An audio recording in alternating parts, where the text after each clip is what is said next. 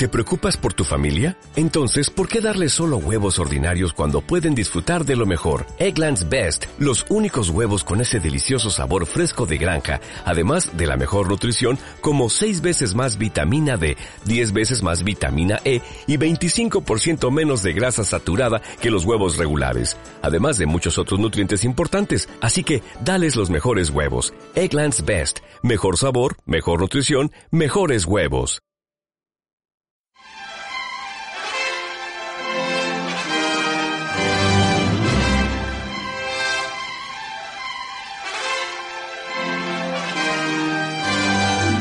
Bienvenidos a la Gran Evasión, vuestra dosis semanal de cinefilia.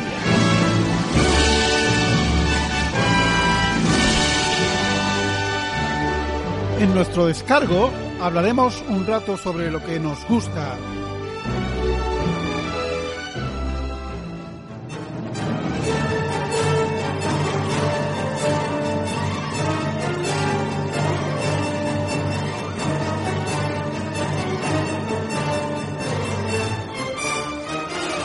Vez a la semana hablamos sobre todas esas películas que de alguna manera nos parecen especiales.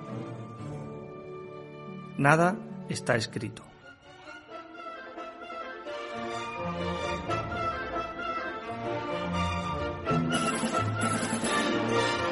Nuestra pasión compartida por esas vidas de repuesto que nos ofrece la gran pantalla.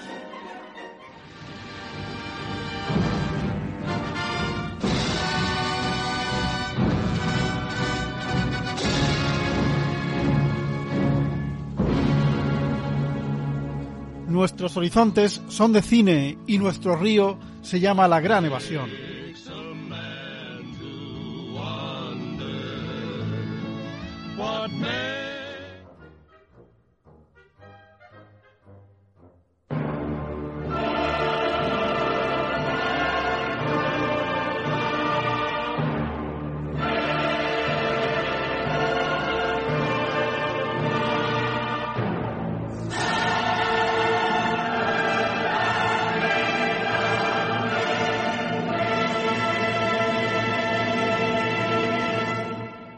Bienvenidos a un nuevo episodio de La Gran Evasión. Les saluda Gervi Navío. Esta noche, imbuidos por esta melodía evocadora, nos trasladamos a una era remota, a la leyenda y la mitología artúrica, con Excalibur, obra dirigida por John Burman en 1981.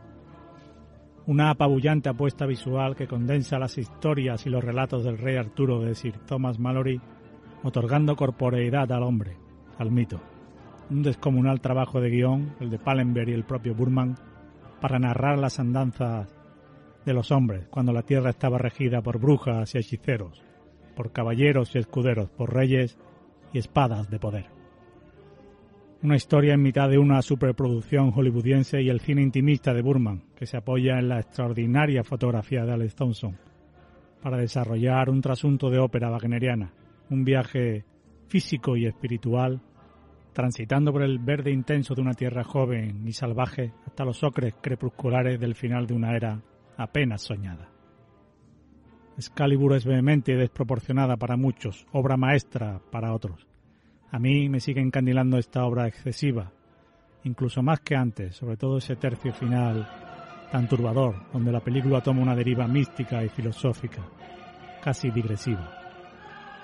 A través de la leyenda de Arturo y el reino de Camelot se repasan las virtudes y las mezquindades de los hombres, la amistad, el amor, la valentía, la templanza, el honor y también, claro está, el rencor, la lujuria, la avaricia, la ambición, la traición.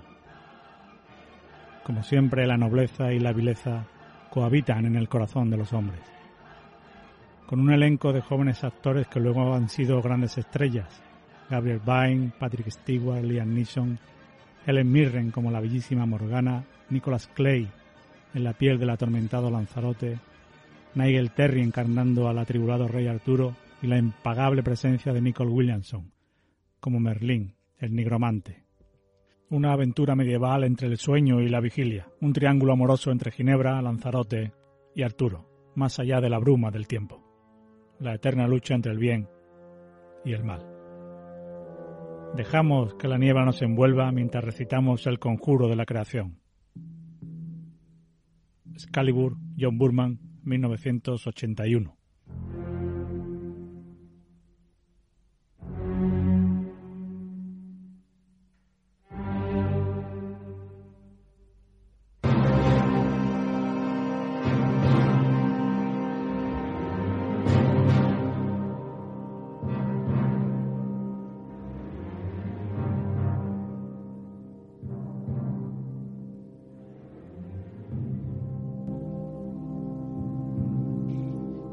Mientras la barca funeraria de Arturo se pierde por ese mar adentro, vamos a presentar a los contertulios de esta noche. Tenemos a Zacarías Cotán. ¿Qué tal, Zacarías? Buenas noches. Hola, buenas noches. Aquí con esta película curiosa, un tanto extraña, pero muy interesante de debatir, de, John Burman, el director británico. Hoy tenemos, hoy tenemos buen debate. Eh, esa barca tiene que ir a Balón, ¿no, Raúl?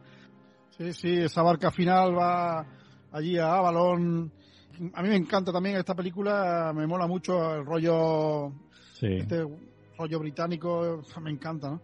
Y bien, pues es una petición que nos hicieron por Evox hace ya tiempo, tenemos una lista bastante grande de peticiones y yo creo que hoy vamos a, divertirnos. Y tenemos la otra pata de la gran evasión, a Salvador Limón. ¿Qué tal, Salva? Buenas noches. Dale, buenas noches. Pues nada, encantado aquí una noche más y pues una película que yo la verdad es que le tengo un gran cariño desde, desde que la vi la primera vez cuando era pequeño. Una película que me, me llamó poderosamente la, la, atención y yo, creo que la fascinación no ha, no ha decaído con, con, los años. Yo estoy de acuerdo con eso. A mí también, yo recordaba un pase televisivo y la impresión que, que causó ver esa peli con eso con 15 años, 16 y lo que comenta en la presentación, que la parte final, que apenas entendía, que es lo que más eh, costaba de, digerir, ahora es lo que más me gusta, sin embargo, ¿no? Que me, yo creo que Burman sabe tratar muy bien esa condición humana, ¿no? Eh, excavar ahí en las emociones y en el hombre puesto en situaciones extremas. Y como digo, yo creo que es una película fascinante. Y ese último tramo final tan criticado me parece que es más interesante, más hipnótico y más alucinante hoy visto hoy en día con todo el bagaje que tiene de, literatura, ¿no? Raúl, tú que eres el experto en literatura y en filología inglesa, es increíble el trabajo de guion también que tiene esta obra de Burman y todo lo que aglutina, ¿no? La, eh, a Thomas Mallory, la muerte del rey Arturo. Yo me estoy leyendo ahora eh, la versión que tiene de Steinbeck, Los hechos del rey Arturo y sus nobles caballeros, que también es, grandioso y, toda esa leyenda artúrica, ¿no? Cómo lleva a meterlo en estas dos horas y pico y yo creo que tiene ritmo, tiene fuerza la película y que es fascinante, ¿no? Además visualmente, ¿verdad? Es poderosa. Y con ese conjuro, el conjuro de la creación, ese de Anal Nathrath, también ese punto que le da, las de... Yo creo que John Burman, un director muy particular y que ha hecho buenas películas como Deliverance o esta que, que nos toca hoy, películas diferentes que no se parecen, pero aquí como pues integra toda esa leyenda, todo este tema del grial y es muy difícil, ¿no? Como integra todos esos elementos del rey Arturo, la reina Ginebra, la tabla redonda, el grial, este tema que dices tú del final del grial, que la película de pronto adquiere un tono pues oscuro, aunque bueno, es una película en color, pero muy oscura realmente, ya con el primer plano que aparece esa batalla. Sí, la niebla, la noche. Sí, la, niebla, ese primer plano también poderoso.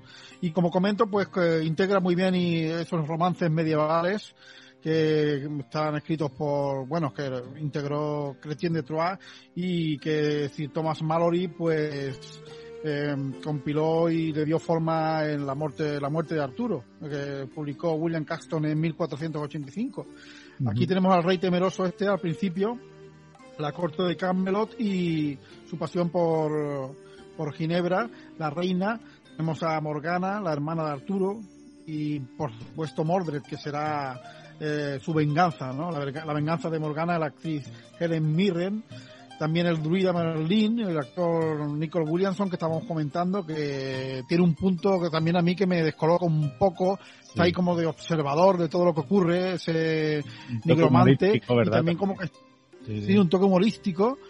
y como que parece que le, da igual un poco de todo. Está el tío ahí mirando y no sé, la fantasía también me encanta, ¿no? La fotografía, esa fotografía difuminada, casi evanescente de Alex Thompson, que da a entender la, la fugacidad de ese tiempo que ya comenta el propio Merlin y la lucha entre el bien y el mal, eh, el miedo de Arturo a enfrentarse a, a su realidad, a su posición de rey, eh, yo creo que está muy bien traído todo ese punto de cuento, de, magia, como comento, y esta noche pues podemos comentar muchas cosas de, este tipo.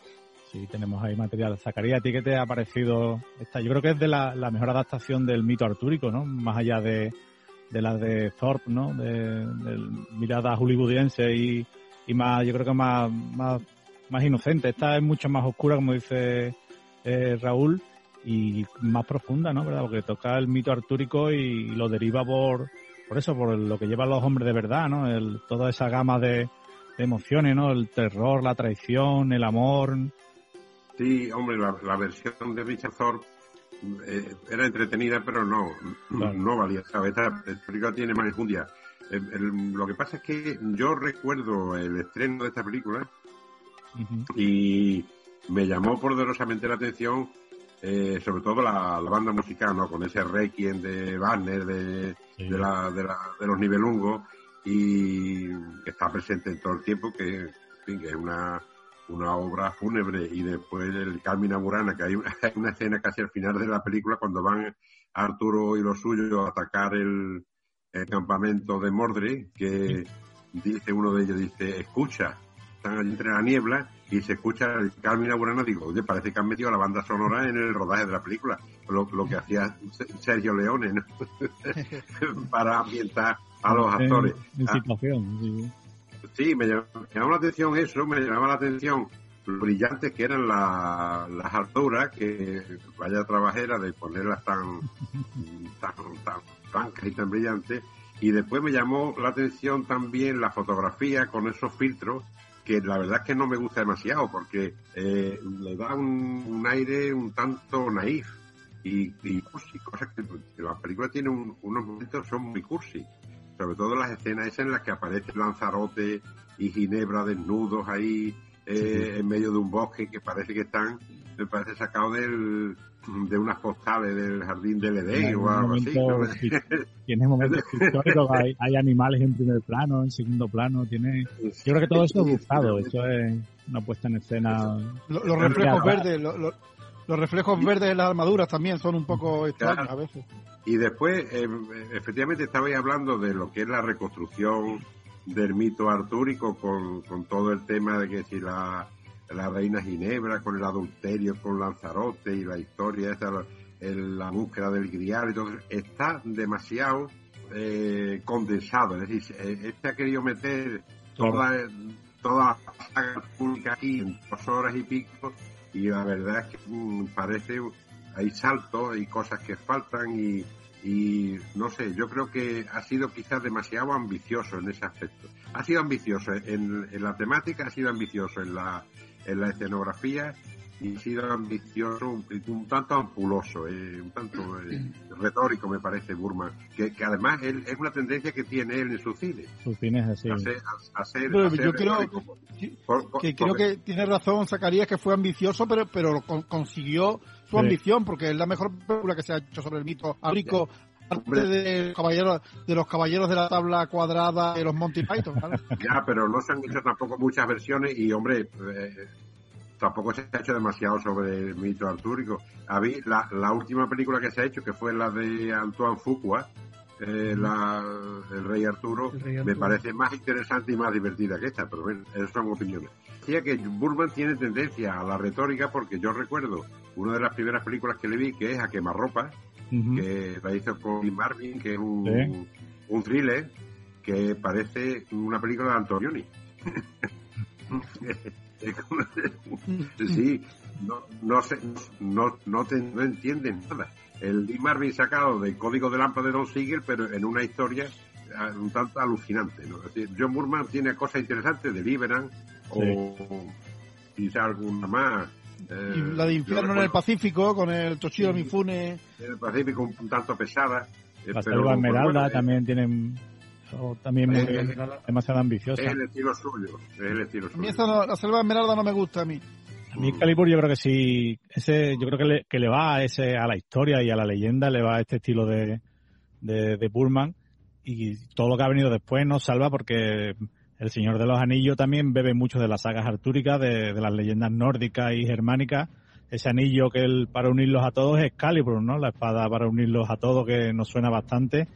Y esta revisión y fusión de, los mitos artúricos a mí me, fascina como lo cuenta, yo creo que él lo busca, esa, ¿verdad? ese tono teatral, porque los personajes recitan prácticamente, aunque tenga momentos, parece que te sacan de contexto, pero te está contando eso, una leyenda, el, mito artúrico, y lo, lo, hace muy creíble y muy real. A mí me, me fascina esta historia, no sé a ti cómo te resulta, Salva.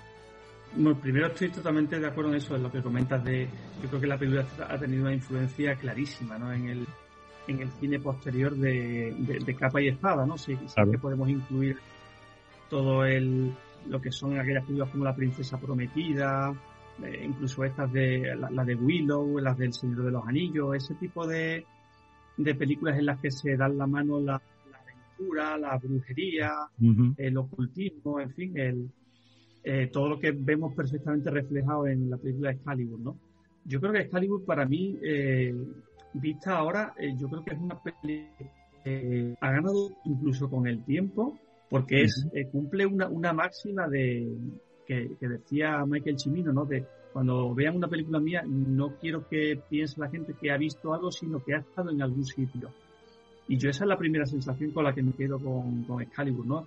Es una película que realmente es, es más que una película, es, es casi como una especie de sensación, ¿no? Transmite muy bien una sensación eh, una ensoñación es, es, una, es una serie de, de, elementos que a veces no los manejamos todos y, y, tampoco yo creo que el director se plantea que, que, la historia sea más o menos creíble o que sea más o menos confusa, sino que las sensaciones que transmite la película yo creo que es muy poderosa y, y yo creo que, que, realmente es lo más lo que más ha sobrevivido al paso del tiempo. Sí, visualmente yo creo que una de las, de las facetas más importantes de Excalibur es la maestría con que Burman eh, narra la leyenda y abruma al espectador. Yo creo que eso es buscado ¿no? a través de los sentidos, visualmente, con la banda sonora, como dice Zacarías, y te transmite todo eso, ese tiempo de brujas en mitad de la leyenda y de, y de la realidad, ¿no, Raúl? Personajes inolvidables. Hemos citado al, al amigo Merlín, con ese tono sarcástico, pero como es Morgana, ¿verdad? Como está Helen Mirren también, bellísima, enigmática, conspiradora, ¿verdad? Un personaje inolvidable. Helen Mirren está magnífica, también la recordamos en la película que trajo Zacarías, ¿no? La de El Largo Viernes Santo. Largo Viernes Santo. Sí, vaya, mujer, vaya mujer la Helen Mirren. Aquí, pues, el comienzo tiene un momento ya del comienzo, que vemos ahí a, Uther Pendragon, el, el padre de Real, el padre real de Arturo, eh, cuando aparece con, con Merlín, dice, las frases son para los amantes, Merlín, necesito una espada para ser rey. Esa escena inicial que comento, los tíos con las armaduras luchando en el bosque, está todo muy muy bien conseguido, el tono ese de mundo mágico que como tú has dicho, pues sí, mucho del Señor de los Anillos, de está ahí Tolkien. Pues luego Peter Jackson, es que en realidad creo que he leído que Burman quería hacer algo, quería ser el Señor de los Anillos, lo que pasa es que cambió la idea y, y se fue junto con el guionista escribiendo el guion este con toda el compendio este de personajes de la, época artúrica, incluido este, por ejemplo, también aparece entre los actores Patrick Stewart, eh, que es el, el Xavier de X-Men, nada más y nada menos. El Capitán Picard también. Sí, sí, sí. Sí, de Star Trek de Star mm. Trek y que hace aquí de, de León de Grance, el padre de, de Guinevere. Pues sí, yo veo mucho eso de Tolkien también, incluso eh, en las escenas que están ahí en el bosque, en el campo, cuando se encuentra con, con Perceval y, y hacen una, una hoguera que, que ah, se van a comer el conejo. En, mm. El Señor de los Anillos también hay momentos en que los, los hobbits, pues de vez en cuando se paran a hacer comida y lo cuenta, pues me recordó mucho eh, todo, todo eso, sí. Incluso pues tenemos al Merlín que sería el Gandalf, el Gandalf de... Con el báculo de, Tolkien. Tiene una referencia muy clara. Pero yo creo que lo que impresionó de la historia es Zacarías cómo lo cuenta, ¿verdad? Porque por momentos que está contando eso, una leyenda, una fábula de brujas y hechiceros, pero lo mezcla con una realidad aplastante, ¿no? Como mm, vemos a esos tipos con las armaduras, lo que cuesta moverse, lo que cuestan las batallas, ¿no? Por el barro, los golpes que duelen, ¿no? Cómo abollan el acero, esos golpes duros. Eh, no hay nada noble en, la lucha, ¿no? Es una lucha por la supervivencia, no son coreografías como veamos de capa y espada de, los años 50, es una mezcla de la realidad, la brutalidad, la sangre, con, eh, con ese tema onírico. Esa mezcla yo creo que también es muy interesante y lo que, lo que sigue estando vigente, ¿verdad? La, forma de, contarlo, ¿no? Sí, desde mi punto de vista, eso es lo mejor de la película. Eso y el personaje de Merlin. Eh, me parece lo más acertado, porque claro, en, esa época oscura, como se dice al principio de la película, naturalmente que lo que manda es la brujería. Eh, en esa época estamos hablando de la Edad Media.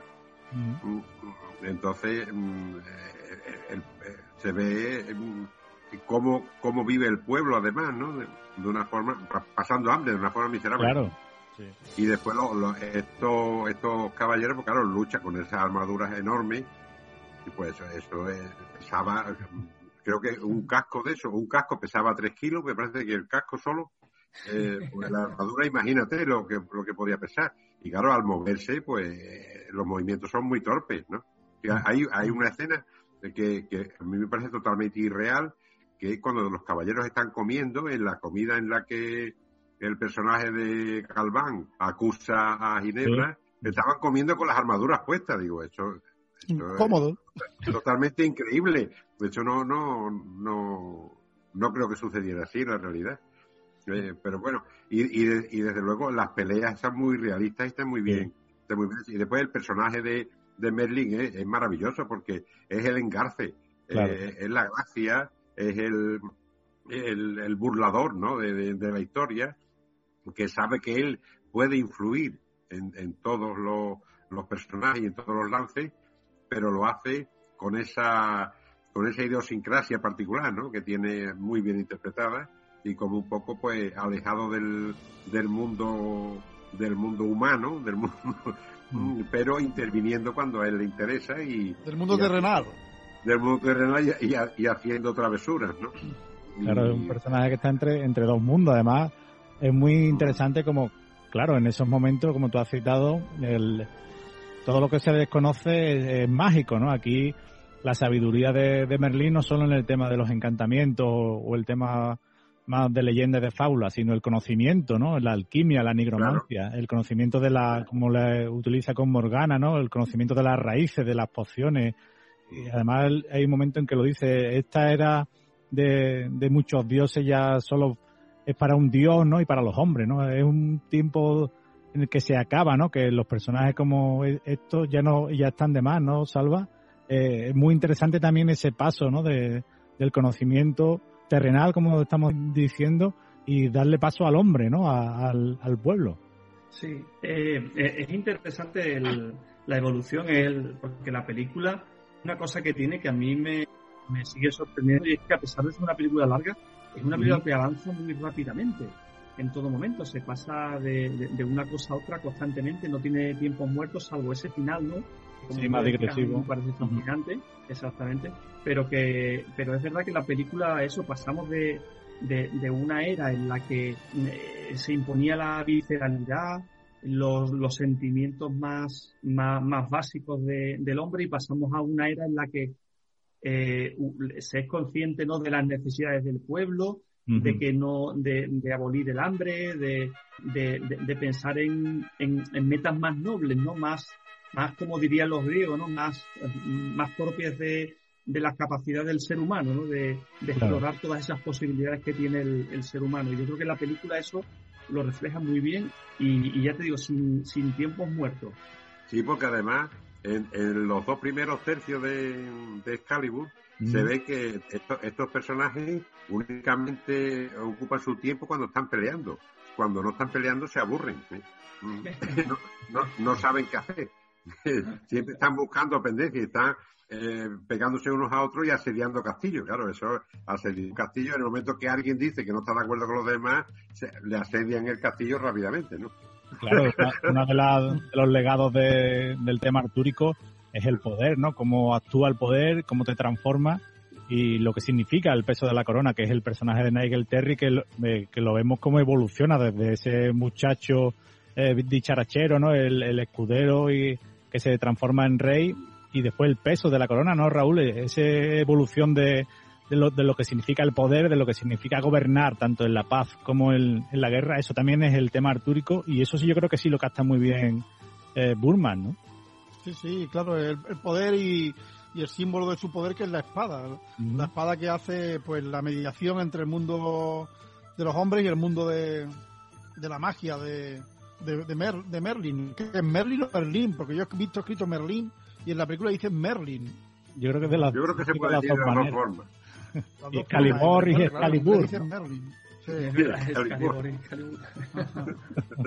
pues sí, bien, ya sí, ese, ese uh, anhelo por el poder ya lo tiene Uther al principio y siempre está pues unido a, a, al consejero, al druida que le ayuda, ¿no? Con este eh, esta escena de, sobre el castillo, el acantilado y hace el conjuro y de pronto el dragón, ¿no? El dragón que es el símbolo porque el dragón nunca se ve en la película. ¿Dónde está el dragón? Y bueno, el dragón es como la, magia, que de pronto pues dice Uther flota, flotará sobre el aliento para entrar en la alcoba de, de Igraine.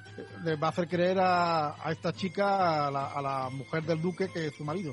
a partir de ahí pues ya tendrá el vástago que es Arturo. Y todo es lo que ha dicho Zacarías.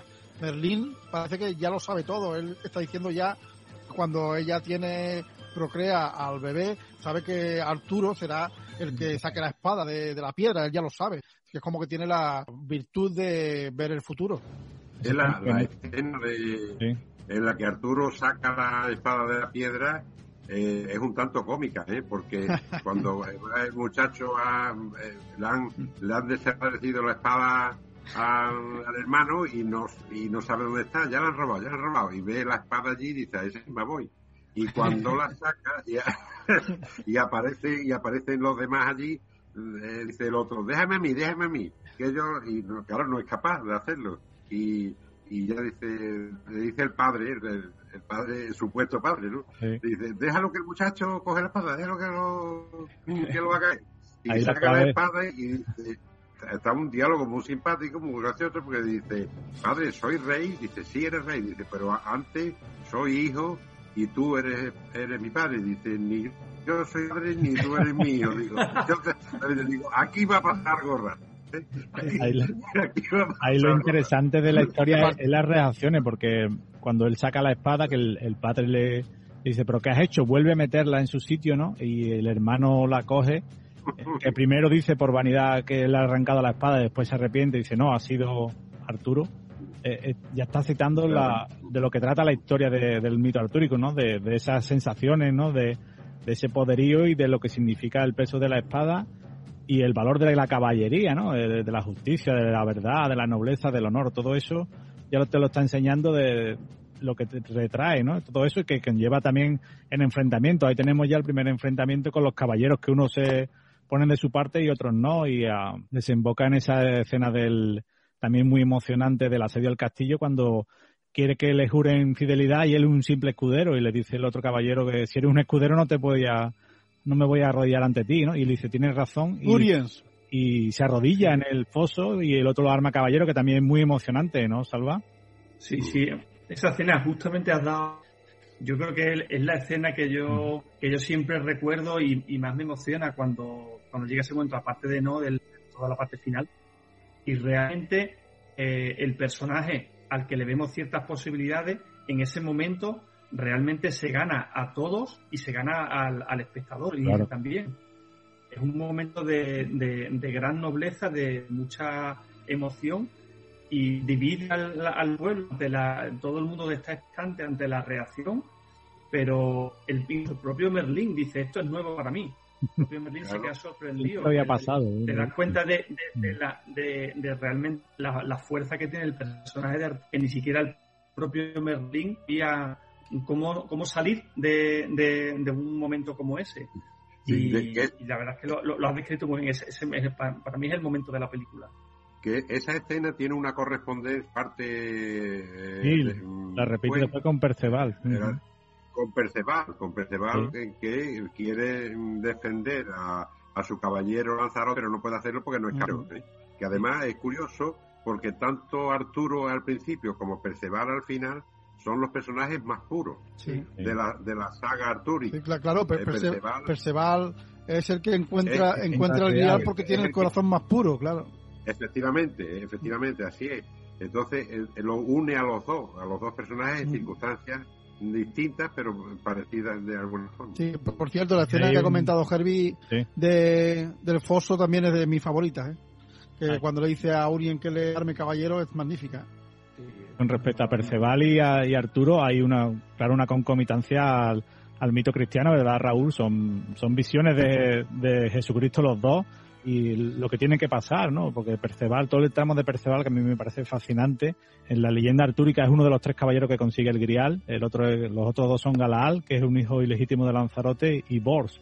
Y el personaje de, de Perceval, como ha citado Zacarías, lo asemeja a Arturo, es también un escudero eh, que no tiene formación, que tiene que formarse caballero y, vive a través de, esa búsqueda, ¿no? Eh, es muy interesante cómo lo, cómo lo retrata Burman a través del simbolismo y de la fotografía, ¿no? Sí, bueno, curiosamente que Perceval, el personaje al que Eric Romer, ¿no? Zacarías le dio una película también a Perceval. Sí. Una película mucho más diferente que, que sin, la factuosidad de esta, por supuesto, porque Eric Romer estaba en otra en otra historia, pero Perceval el galés. El, sí, el galo, decía, aquí se tradujo el galo. Y el Besson también hizo una dedicada a, a Lancelot Lancelot Dilac de, de Bresson. Sí, Salva. También hizo una. Sí, no, eso, esa es la, que ha dicho Raúl, me refería a esa, es la que yo más recuerdo, a la de, la de Bresson. Y eso, pues, el personaje de Percival, pues, eh, aparece al, principio también como un toque, como un tono cómico, ¿no? Lo vemos como que también lo, lo saca así de esa forma Richard Torpe, película de los caballeros del rey Arturo, aparece ahí en el, claro, esto está en la leyenda, aparece en el campo, en el bosque andando como un campesino, parece así pobre y de pronto aquí lo vemos como va corriendo hasta Camelot con Lancelot, a que va a caballo y de pronto pues él dice, quiere un arma y le dan, dice, el, arma, ve vete a la sala de los cocineros y que te den ahí un cuchillo para cocinar. es, muy gracioso, ¿no? Y cómo se mete ahí en la alcoba en las alcobas del castillo y encuentra la zona de los magos, que está allí Merlin, que se tropieza con él. Todo eso tiene un toque como de comedia y pues luego pues es el tío que se va haciendo a sí mismo como, como quien dice y es el caballero en esa secuencia ya de la búsqueda del grial tan tan extraña ¿no? y tan, como de pesadilla vemos ahí los caballeros ahorcados que todo esto tiene un toque increíble verdad y luego tenemos pues el personaje respecto a Arturo a, Arturo no que Arturo es el héroe épico del héroe total podemos decir pero no en el sentido de un superhéroe de la Marvel por ejemplo que siempre vence, sino que le vemos también los rasgos de humanos, un tío que falla, que se equivoca y que flaquea. Por ejemplo, en, el encuentro con Lancelot, cuando eh, tiene esa pelea con él, eh, pues hay un momento en que el tío se viene abajo y acude a, la espada, a, las propiedades mágicas para vencer a Lancelot porque tiene la vanidad de no perder el, duelo. Se arrepiente en ese momento, que es también muy, muy emocionante ese instante en que se arrepiente, se da cuenta de su error, arroja la espada y la dama del lago la reconstruye, que también está muy muy vivo ahí Merlín, le dice, ha roto lo irrompible, y cuando se le ofrece la dama del lago, dice, cógela, cógela, ¿no? Le dice rápidamente. Pero lo que me quiero referir es que al tío le vemos que tiene esos defectos, y también, por ejemplo, cuando están comiendo, cuando están comiendo con las armaduras, como dice Zacarías, que Gawain, el personaje de Liam Neeson, le da a entender delante de todos que Lancelot no está allí porque está enamorado de Ginebra y que hay, hay tema, ¿no? Y, que hay traición, en cierta manera. Y que, es verdad, y le dan, a beber, le, dan a beber el vaso y no lo bebe. Dice, no, no lo bebo, sigo pensando. Y entonces, pues, eh, ahí también hay, pues, debilidad humana y traición y esto, pero al final triunfa.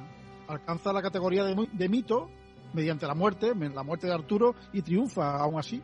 Pero ahí, está Zacarías el, tema del poder, ¿no? Él, él, mismo lo dice con ese con la acusación que está citando Raúl, de, adulterio y de que la reina eh, lo esté engañando, él, él no puede defenderla porque tiene que acatar sus propias leyes. ¿no? Él es el juez, no puede inmiscuirse.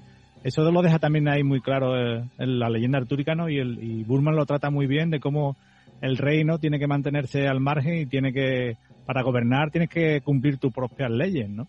Claro, pero además es que em, hay, una ironía muy interesante dentro de la película que es eh, la, la expresa Merlin a Morgana, cuando está hablando de los poderes, de, de, la magia, de la brujería y demás, y le dice ella, pero el poder, el, el placer, y dice el momentos, momentos. sí, sí, pequeños momentos.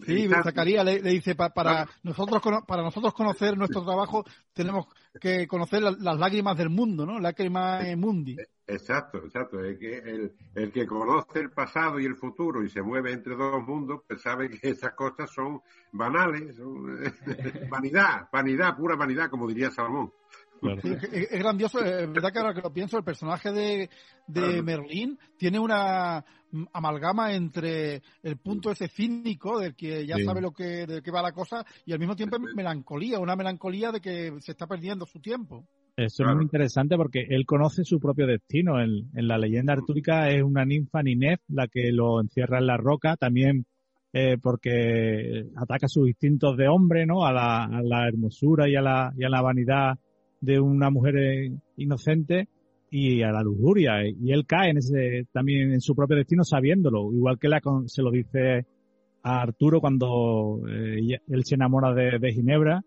y se lo dice, ¿no? Te traicionará con tu mejor amigo, ¿no? Salva ya se está anticipando, pero claro, el hombre cae y repite su propio destino porque, porque olvida, ¿no? Que es otra lección de la película y otra frase hermosísima, ¿no? Que esa es la maldición del hombre, ¿no? Olvidar, ¿no?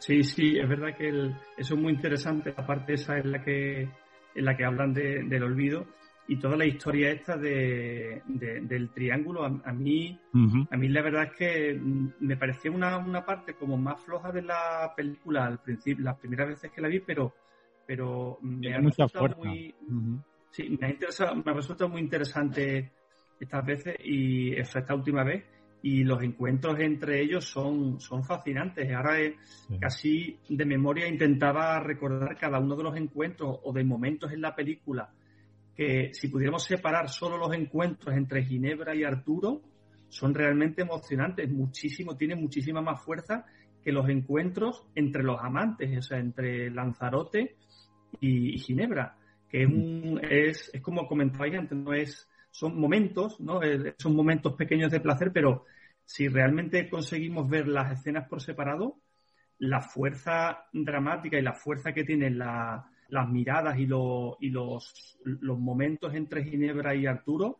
son realmente fascinantes para estudiarlos por separado. Tiene uno brillantísimo que es el reencuentro en el convento, que me acordé mucho de, Robin y Marian, ¿verdad, Raúl? De la que hicimos de, de Lester. Y creo que ha bebido de ahí, eh, lo Burman ha bebido de, esa historia, porque es prácticamente igual, ¿no? Que él va al convento y ella tiene la espada guardada y ese amor que han sentido, ¿no? De, me parece que reverdece. Es muy, yo creo que lo trata ahí con, con mucha delicadeza, ¿verdad? Sí, sí, pues es verdad que tiene mucho de eso, la que lo dice, sí, sí. Y, luego pues ella se enamora de, de Lancelot, de este Lancelot que, que surge con esa armadura tan radiante, la tiene siempre impecable. El tío tendría aceite buena para limpiarse la armadura. El, mejor caballero del mundo, sí, sí. sí, el mejor caballero del mundo. Netol, Netol. y es verdad que es muy bueno cuando, cuando se encuentra. A mí me gusta mucho el encuentro que tiene con, con Arturo y el duelo ese que, que, tienen ambos. Le dice, en vez de ser una virtud, dice, no soy el caballero, soy el caballero que nunca pierde los torneos. y dice, usted no tiene la humildad, no tiene la humildad del caballero. Y dice, no, no es una, no es algo bueno, es una maldición. bueno, estamos llegando más o menos al intermedio y ahora vamos a escuchar un poco más la banda sonora, que es fantástica, de Trevor Young. Y he elegido la escena del inicio de Merlín recitando el conjuro de la creación para que Uther Pendragón tome la apariencia del duque y yazca con, con Igraine, que también es fascinante eh, como la presenta, ¿verdad? Con ese con esa danza que, claramente está imitando el acto sexual y después lo vemos que lo, que lo cumple, ¿no? Con, con el personaje de Gabriel Byrne. Que por cierto, y, Grain era hija de John Burman. Hija de John Burman, sí. Pues vamos a escuchar ese trocito y lo he unido con el tema de amor entre Lanzarote y Ginebra, que también es muy emocionante. Anal narraj, urbas besan, doquier tiempe. Anal narraj, urbas besan, doquier tiempe. Anal narraj, urbas besan, doquier tiempe. Anal narraj, urbas besan, doquier tiempe. Ganar, narrar, urbas, besar, doquier tiempe. ¡Ah!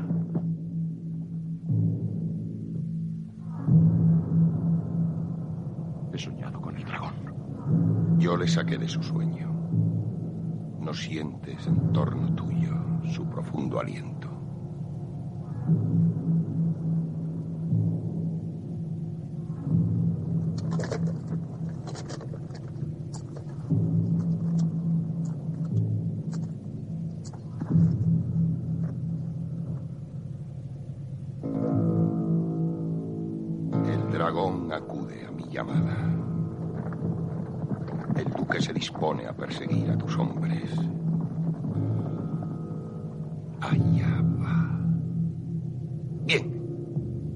Monta tu caballo.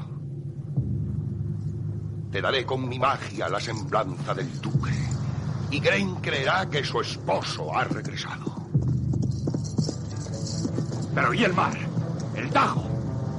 Tu lujuria te hará volar y flotarás sobre el aliento del dragón. ¡Cabalga!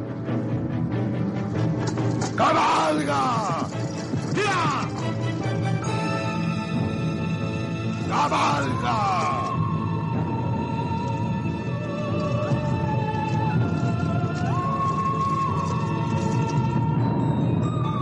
¡Cabalga! Te ordeno que tomes la apariencia del duque. ¡Cambia! ¡Transfórmate! ¡Ya!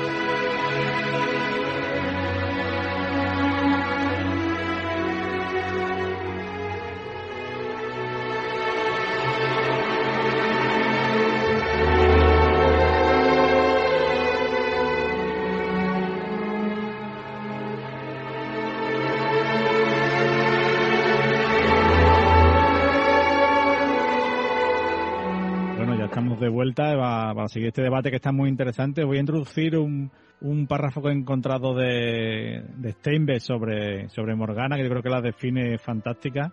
Dice, Morgan Le Fay, la media hermana del rey Arturo, era una mujer oscura, atractiva y apasionada, llena de crueldad y ambición. En un convento estudió nigromancia y aprendió a dominar la magia sombría y destructiva que es arma de los envidiosos.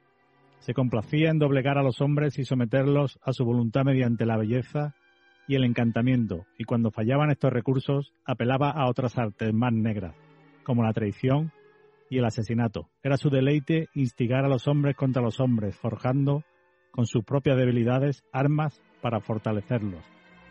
Más allá de la prosa fantástica de John Steinbeck, yo creo que calca perfectamente el personaje de Morgana y sobre todo cómo lo interpreta Helen Mirren, en verdad. No sé qué pensáis vosotros. Zacarías, ¿a ti qué te parece Morgana y, las dobleces que le da Mirren, ¿no? También he oído por ahí que no se llevaba muy bien con, con, con el personaje de Merlin, con Williamson, y yo creo que se nota en la pantalla, ¿no? Que esa, esa atracción y esa, ese amor-odio que hay entre ellos, ¿no?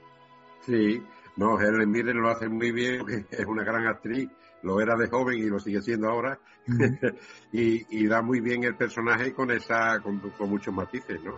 Porque es muy atractiva y muy envolvente y atrae efectivamente a los hombres y luego eh, esa, esa maldad que tiene dentro.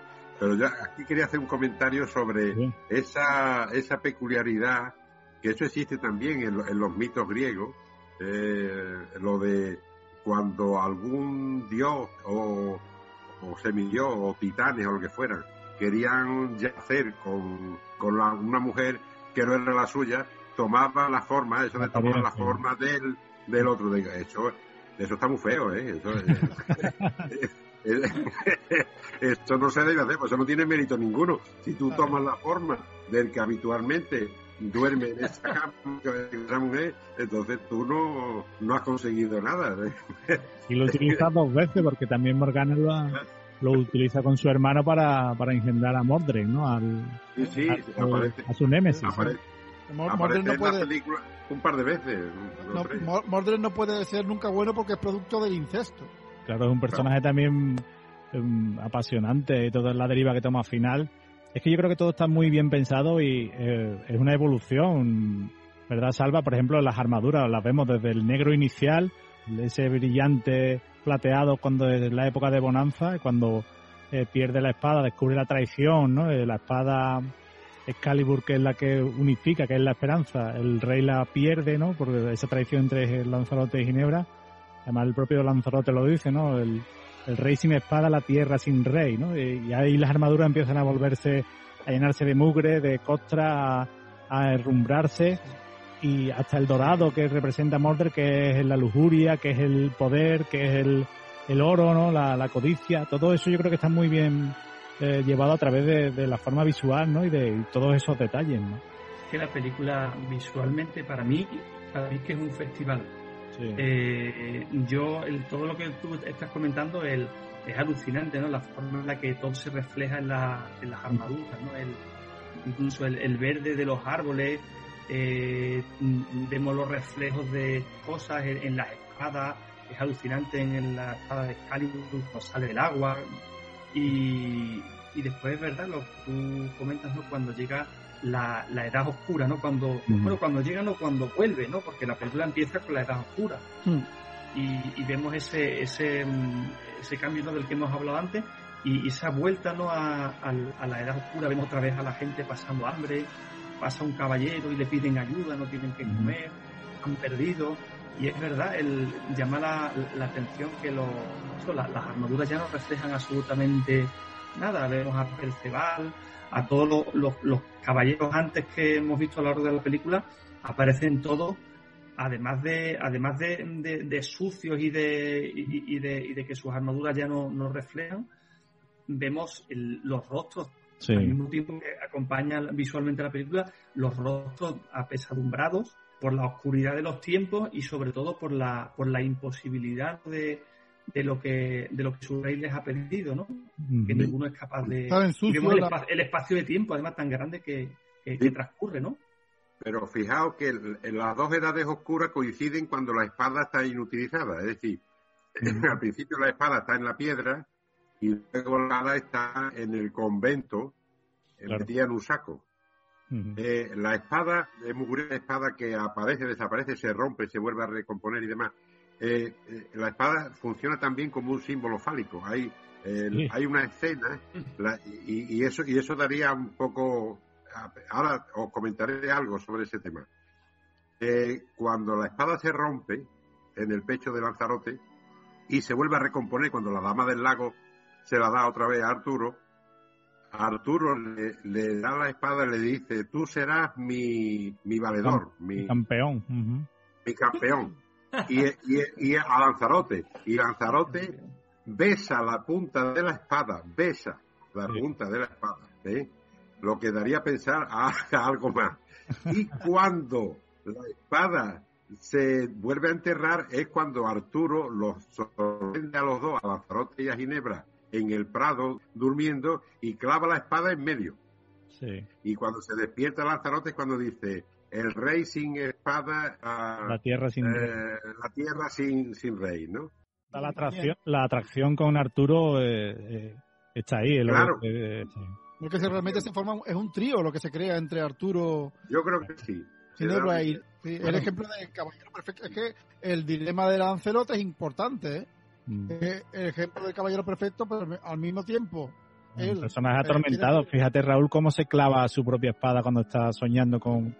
peleando consigo mismo y con Ginebra se clava la espada.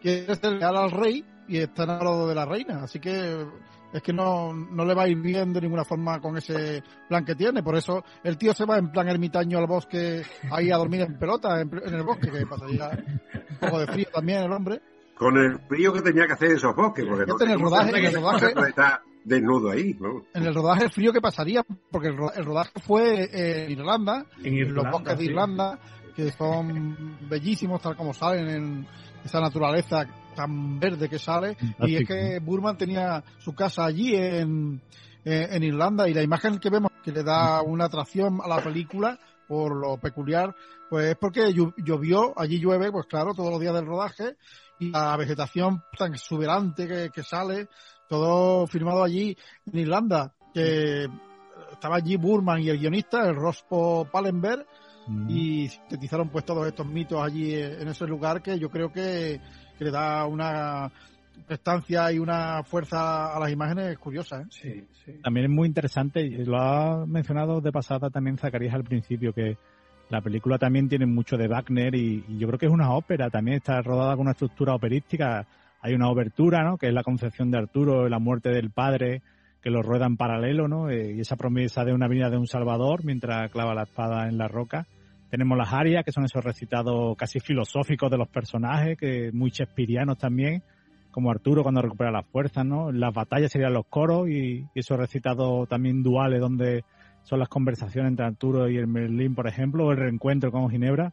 Yo creo que todo funciona porque está así estructurado en, tres actos, ¿no? O cinco actos y, de una forma operística, ¿no? sería como el, el tres actos, el primero el ascenso de Camelot. Claro. O sea, primero la edad, la la edad oscura, pues la batalla en el bosque, el ascenso, la bonanza, cuando tienen, ha unificado la tierra y vemos la, el mm, y, por último el vacío y el caos otra vez, y la misión del Santo Grial, que es lo que ocupa el tercer acto, sí. Que a mí me recordó un poco a 2001 Odisea del Espacio también, la estructura, ¿eh? Sí, la estructura, la estructura, es, la estructura es operística y, y eh, de las dos. eh, coge eh, de, de los dos lados.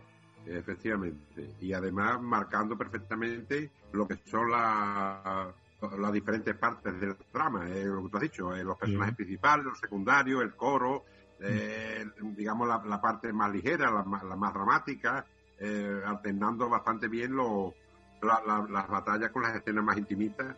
En, eso sí, a mí, yo, la verdad, a mí me ha resultado la película un tanto larga y, vuelvo a decir, como, como te comentaba al principio, bastante retórica y ampulosa, pero dentro del, estilo del estilo propio de, de Burman.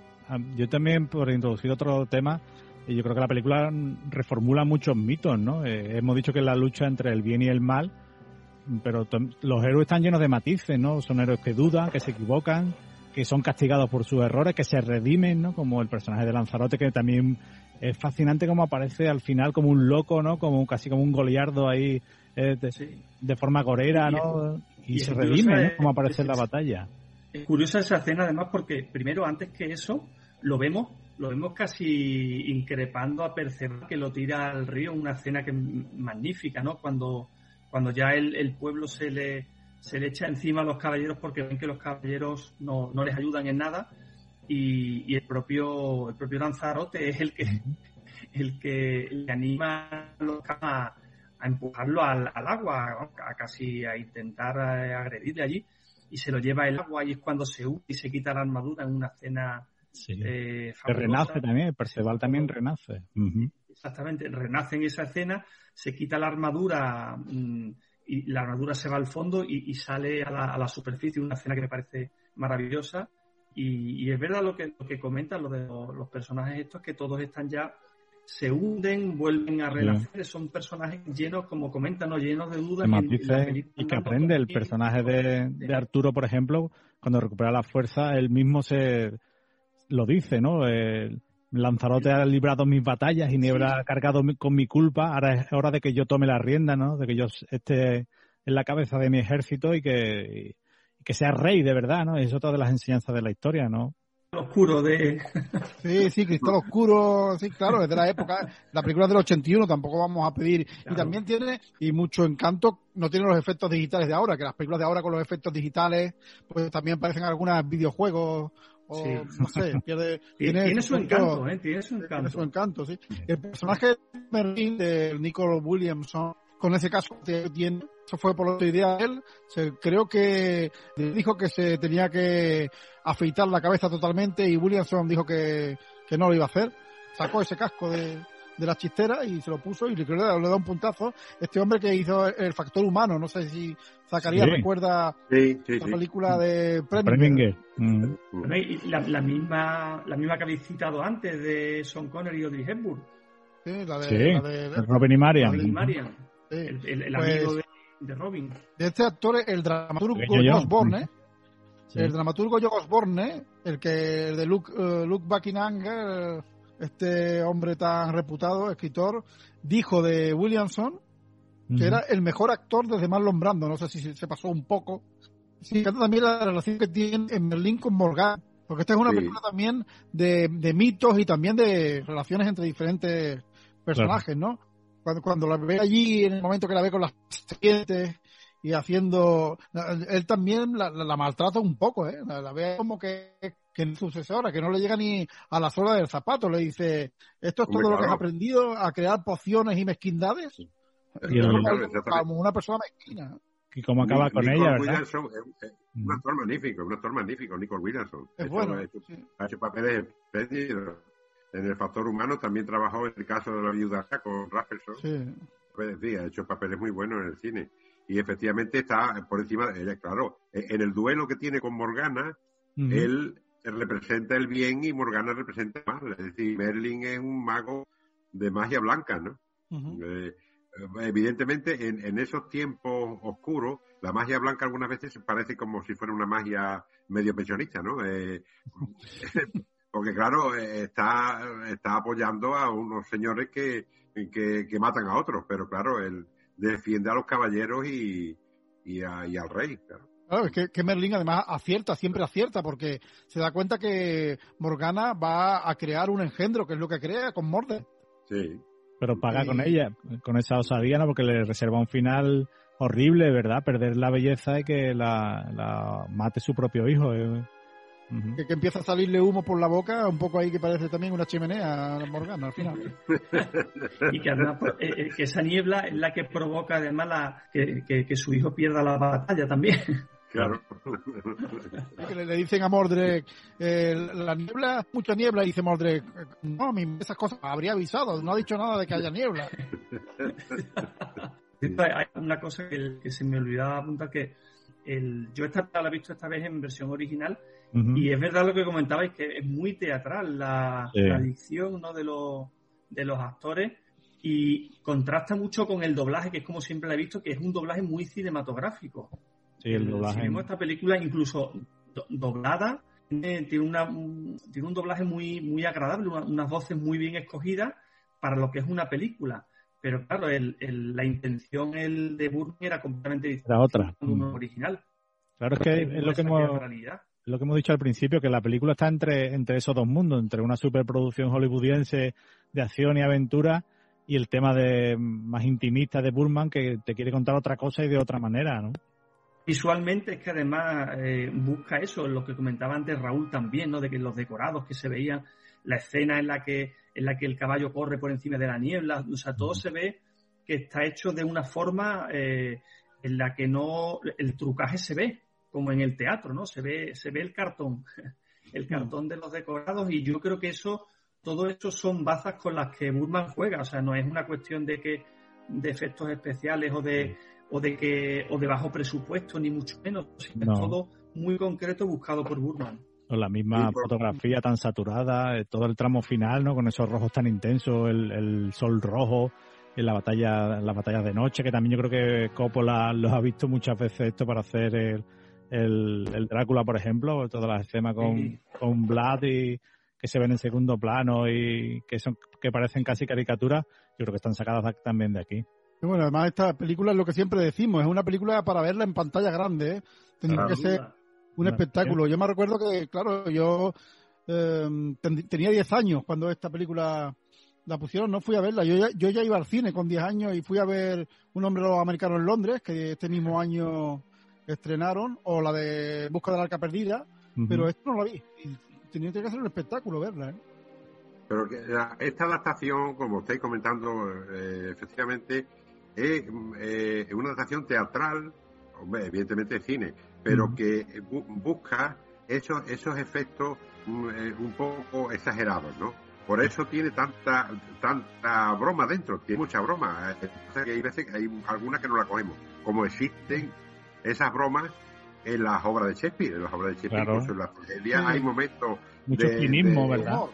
Ah, claro, hay mucha retranca, hay mucha retranca ahí. Y, y todo ese aspecto naif y un poco infantil, por ejemplo, los decorados de la, de la me encantan, a mí son las escenas que me gustan de la película, porque esa teatralidad está no solo en esos decorados que, que se ve que son decorados, sino en la interpretación de Nicole Williamson y Helen Mirren, que están espléndidos. Están espléndidos, hace, hace uno, uno, uno, unos enfrentamientos con diálogos punzantes, alusivos y, que son, son magníficos. Y la, estampa de la estampa de que se ponen con las armaduras y tal, que están tan relucientes, incluso cuando Arturo se encuentra desnudo a dos que han yacido ya en el bosque y los va a matar, que al final no los mata, clava la espada entre los dos, pero no los mata. Él se, retira. Pero es verdad que a veces parecen incluso, las armaduras están tan brillantes que parecen astronautas. Sí. está llena de contrastes la historia también, como lo cuenta Burman. Por ejemplo, las celebraciones son salvajes, hay alcohol, eh, abunda la, gula, ¿no? la lujuria, como es la primera relación que tiene el personaje de, de Uther con, con ¿no? Que mm, la posee sin quitarse la armadura, tal como la vio antes con, con cuando danzaba, ¿no? Que también se le inyecta los ojos en sangre y, dice, debo poseerla, ¿no? Yo creo que toda, toda esa dualidad lo, lo transmite Burman, ¿no? cuando, cuando, la ve las danzas animales. y, le, dice el otro, pero ¿y el pacto? ¿Dónde, dónde va a ir el pacto? Le da igual el pacto. Cuando ve a la, a la chica ahí danzando, se pone el tío, se pone cardíaco. Claro, es que por eso digo que es lo que estamos citando, lo que dice Zacarías, no es, eso es el teatro, ¿no? las relaciones más primarias las, expone, ¿no? Las deja al descubierto en un, en un escenario. Y, eso lo, que comenta Zacarías también, esa, ese punto también así de humor o incluso de infantil, pues claro, está ahí en el mito, ¿no? En la leyenda. Ese punto del bien y el mal, de oscuros y claros. Por ejemplo, cuando en, la pelea entre, el duelo entre Arturo y Lancelot, pues vemos que él, de pronto pierde la, templanza porque ve que le está venciendo. Y entonces cuando recurre a la magia de la espada, que también me, hizo conectarlo con Tolkien. En la película de Burman, la espada Excalibur es el anillo. Claro, el anillo que lo unifica está en la espada. Recurre a la magia y esto le, da debilidad a Arturo porque, porque Merlin lo está viendo desde las piedras en la orilla y está diciendo el tío con la cabeza, vamos a ver por dónde va a salir la cosa. Dice, esto ya, esto está, está ya desfasándose.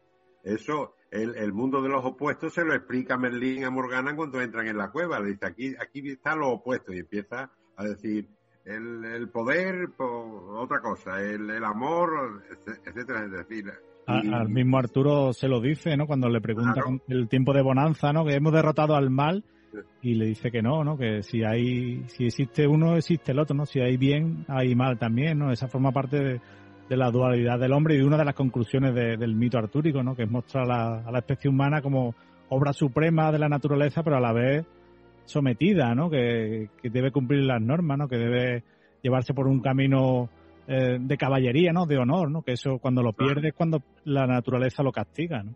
Efectivamente, ese, ese es el tema, el honor, la palabra, el, el, juramento hecho, el juramento del caballero, ¿no? ¿Eh? defender, defender a los a los pobres, ayudar a los mendosos, etcétera. Y Merlín en la, en, la, escena de la comida, cuando se va, le dice, ¿y dónde está el enemigo? Dice Merlín, donde menos te lo espera. Más cerca de lo que crees. espera más cerca de lo que tú te piensas, claro, efectivamente. Cuando, cuando se traiciona lo que es el, el ideal, el código de la caballería, entonces cuando viene el mal, cuando el, el, mal se extiende por la tierra. Eso es muy interesante, ¿verdad, Salva? Como creo que lo has dicho tú al principio, ¿no? Cuando eso lo transmite con el pueblo, ¿no? Con, con, la enfermedad y aparecen esos personajes también desdentados, ¿no? Una niña que vemos que la están llevando, en, que ha muerto, ¿no? Se supone que es la peste y culpan al caballero, ¿no? Que debería protegerlo, que los ha abandonado, el hambre, ¿no? Todo eso, esa transformación, la tierra ya es barro, ¿no? Y es, de, eh, grisácea, no renace nada, y después lo retoma cuando encuentra el grial, que encuentra la esperanza y el mito del rey, ¿no? Volver a creer en el rey, que también una escena muy emocionante, cuando el, el rey cabalga al frente otra vez de sus caballeros y la tierra reverdece, ¿no? Brota otra vez, es una primavera, ¿no? Eso es muy, muy teatral y muy hermoso, ¿verdad?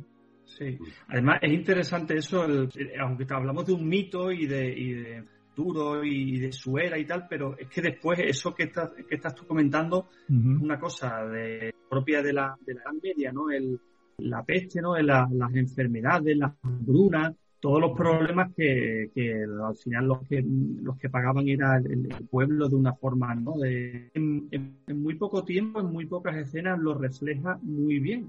Esa Mm, e, e, ese mundo, ¿no? Ese mundo que en decadencia, ¿no? Y, sobre todo la, cuando las personas no tienen, no tienen a qué agarrarse, no tienen, pierde, se, pierde la esperanza, ¿no?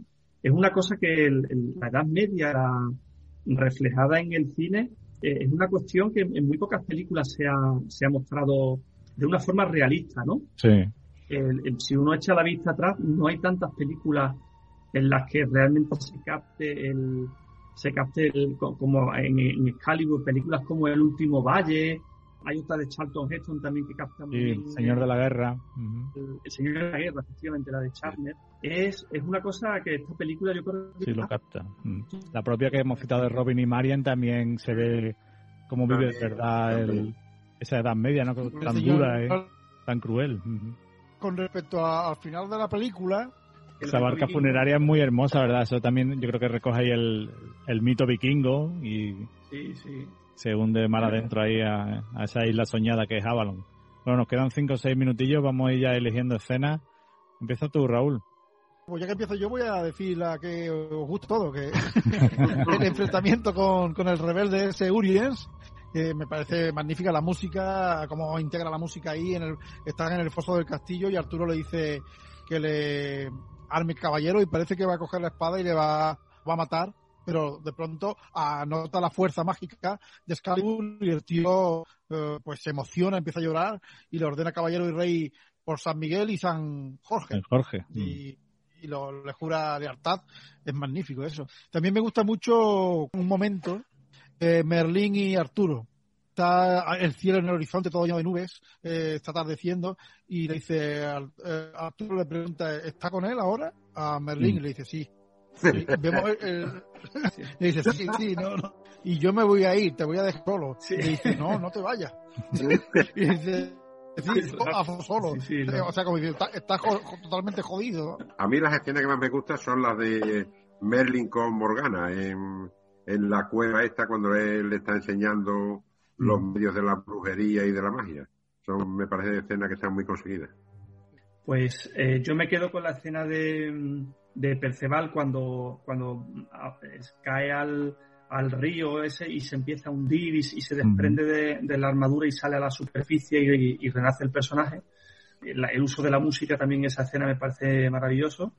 Y después, con respecto a la idea de las armaduras y del peso de las armaduras y tal, hay una escena en la muerte del padre de Arturo, Uther, cuando cae allí en el barro y lo persiguen y toda la escena transcurre con muchísima lentitud. Los personajes les cuesta mover esa armadura entre el barro, el cansancio, las heridas eh, refleja muy bien la, la, dureza ¿no? de, una batalla de, ese tipo. Es una historia también muy que llega muy hondo y muy emocionante. Bueno, a mí me gusta, mm, lo he citado al principio, ese, esa escena que hemos escuchado de Merlín recitando el conjuro de la creación y Uther Pendragon atravesando el acantilado con, sobre la bruma, ¿no? Con la melodía de Trevor Jones de fondo. Y también me gusta mucho, aunque sea cursi, ese amor furtivo entre Ginebra y Lanzarote en el bosque, ¿no? Como que parece un, cuadro, ¿no? Tiene imágenes pictóricas con, con los animales en primer plano y esas cosas extrañas de ellos, ¿verdad? Y, la espada entre los amantes, yo creo que, que también refleja lo que es el mito artúrico, ¿no? El rey sin espadas, la tierra, la tierra sin rey. Bueno, Raúl, la semana que viene que tenemos un poco de miedo japonés, ¿no?